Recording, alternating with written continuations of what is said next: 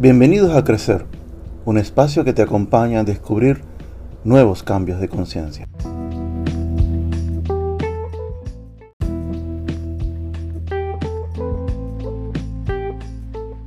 Estamos en un tiempo en donde todo pasa tan rápido y no lo notamos. Nuestro cerebro trabaja muy rápido y no nos damos cuenta de muchas cosas que pasan a nuestro alrededor y más aún que pasan dentro de nosotros. El ego, y vamos a llamarlo así como por sus siglas, el gran opositor, tiene muchas formas de dominar y controlar tu ser, y en especial tu lado racional. Una es por medio del miedo, haciéndote creer que si no haces esto o aquello, no sobrevivirás. Y crea una dependencia de los mensajes que te envía desde el subconsciente.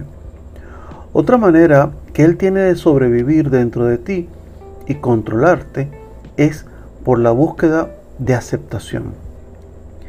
Estas dos herramientas que Él tiene son devastadoras y te vuelven un robot de tus propios instintos, haciéndote creer que así es la mejor manera de vivir y lo aceptas. No permitas que otros te digan qué hacer. No dejes que la opinión de otros manipule tus decisiones.